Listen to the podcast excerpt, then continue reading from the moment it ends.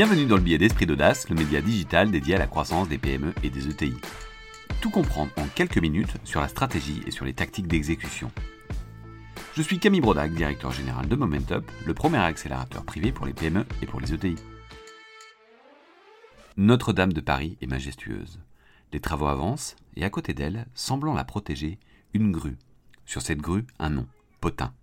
Lors de la construction du viaduc de Millau, un nom, Potin à nouveau.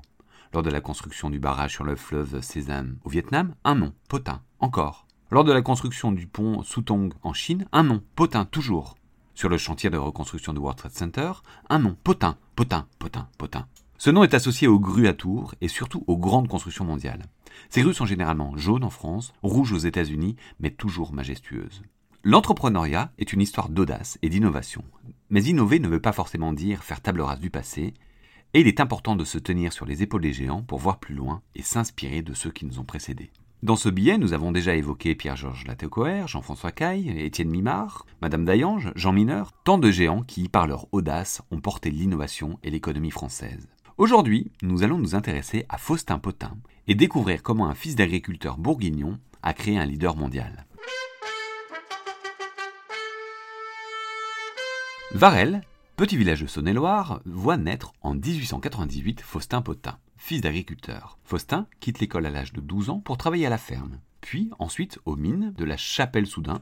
En 1914, alors qu'il a 16 ans, il entre en apprentissage en maçonnerie. Cette même année débute la Première Guerre mondiale. En 1917, il est mobilisé sur le front de l'Est. 1920, le jeune Faustin est démobilisé et est embauché par les forges de Laclette. Bon, ça s'écrit la Clayette, mais les Bourguignons disent Laclette, donc disons Laclette.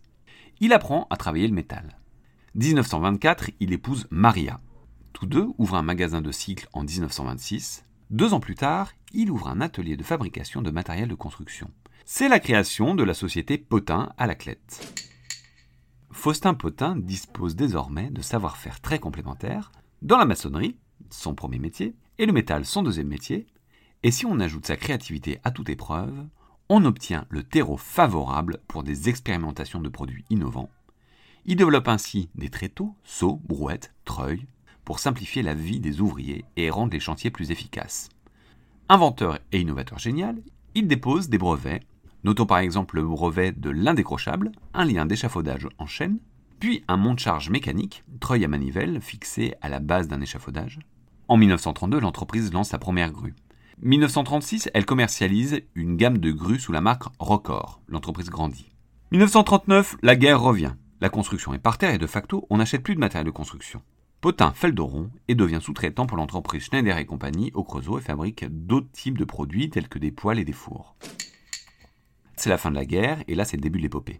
La reconstruction de l'après-guerre nécessite du matériel de construction, beaucoup de matériel de construction, énormément de matériel de construction, et cela porte la croissance de Potin avec comme effet démultiplicateur l'innovation de l'entreprise. Les grues deviennent de plus en plus grandes, de plus en plus perfectionnées. Les innovations des années 50 et 60 permettent de mettre au point la grue à tour, c'est-à-dire une tour verticale et une flèche horizontale, donc la grue moderne qu'on a l'habitude de voir sur les grands chantiers de construction. 1958, l'entreprise commence l'export, notamment en Angleterre et en Allemagne, grâce aux grues à montage rapide, opérationnelles en 5 minutes. L'entreprise devient vite leader mondial de la grue. En 1961, il célèbre la 10 millième grue vendue. Pour la petite histoire, de nos jours, Potin a vendu plus de 100 000 grues. 1966, l'entreprise est présente partout en Europe, en Israël et aux États-Unis et continue de s'étendre à l'international. 1968, Faustin Potin s'éteint à l'âge de 70 ans. Son épouse Maria poursuit la direction de l'entreprise qui compte désormais 2000 salariés. Elle en laissera les rênes quelques temps plus tard à Jean Joly, arrivé dans la société en tant que dessinateur juste après la guerre. Il fut d'ailleurs l'un des artisans de son extraordinaire croissance. L'entreprise sera reprise en grande difficulté dans les années 80 par Le Gris Industries, puis par l'américain Manitowoc en 2001. Pour le 90e anniversaire de l'entreprise Potin, Barry Pennypacker, CEO de Manitowoc, a rendu un hommage à Faustin Potin en disant pendant plus de neuf décennies, le nom de Potin est devenu le synonyme de l'industrie de la grue à tour. En créant et en développant son entreprise, Faustin Potin a mis en avant des valeurs fondamentales proximité avec les clients, innovation et performance. De bien belles valeurs dont nombre d'entreprises aimeraient bien se targuer. Ce soir, demain ou après-demain, que vous soyez en France ou à l'étranger, regardez en l'air. Vous trouverez probablement écrit sur une grue le nom de ce fleuron de Saône-et-Loire, Potin, Et si vous ne le voyez pas, vous verrez peut-être les étoiles. Ce billet a été réalisé avec Momentup, le réflexe croissance des PME et des ETI, donc un grand merci aux équipes pour m'avoir aidé à le préparer. Si vous avez actuellement des réflexions autour de la croissance de votre entreprise, parlons-en.